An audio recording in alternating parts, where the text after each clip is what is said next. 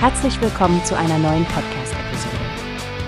Diese Episode wird gesponsert durch Workbase, die Plattform für mehr Mitarbeiterproduktivität. Mehr Informationen finden Sie unter www.workbase.com.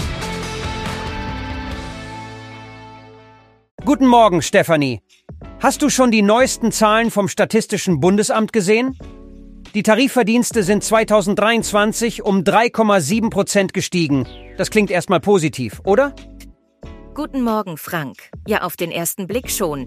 Aber die Verbraucherpreise sind im selben Zeitraum um 5,9 Prozent gestiegen. Das bedeutet, real haben die Leute weniger in der Tasche. Da setzt sich der Trend aus den Vorjahren fort. Genau das ist der springende Punkt. Dieses Jahr gab es sogar Inflationsausgleichsprämien, was die Verdienste mit Sonderzahlungen stark angehoben hat. Das ist besonders im Gastgewerbe und bei den sonstigen wirtschaftlichen Dienstleistungen der Fall mit Anstiegen von über 7 Prozent. Interessant ist auch, wie unterschiedlich die Erhöhungen in den verschiedenen Branchen ausfallen. Im Handel und im Bereich Erziehung und Unterricht waren es nur knapp 2 Prozent mehr.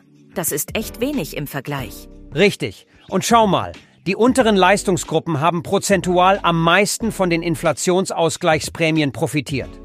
Das geht wahrscheinlich auf die Festbeträge dieser Prämien zurück, die unabhängig von der Leistungsstufe sind. Und das ist doch zumindest eine gute Nachricht für die geringer Verdienenden. Es zeigt, dass diese Maßnahmen wirklich helfen können, die Ungleichheit ein bisschen abzumildern, auch wenn es natürlich längst nicht alles ausgleicht. Absolut, Stefanie.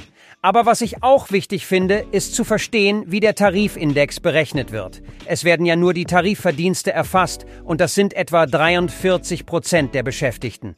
Der Mindestlohn zum Beispiel ist dann nicht direkt sichtbar, sofern er nicht in den tariflichen Abschlüssen auftaucht. Ja, das ist ein wichtiger Punkt. Außerdem zeigt es, wie komplex das ganze Thema der Verdienste und Lebenshaltungskosten ist.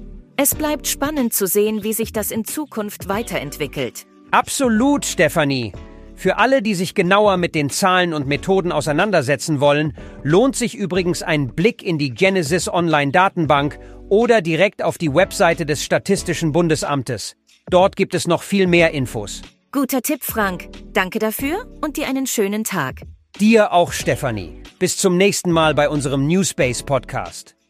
Wie hast du gehört? Es gibt eine Plattform, die wir probieren sollen. Workbase heißt die, hört dir das an. Mehr Produktivität für jeden Mann. Werbung, dieser Podcast wird gesponsert von Workbase. Mehr Mitarbeiterproduktivität, hört euch das an. Auf www.workbase.com findest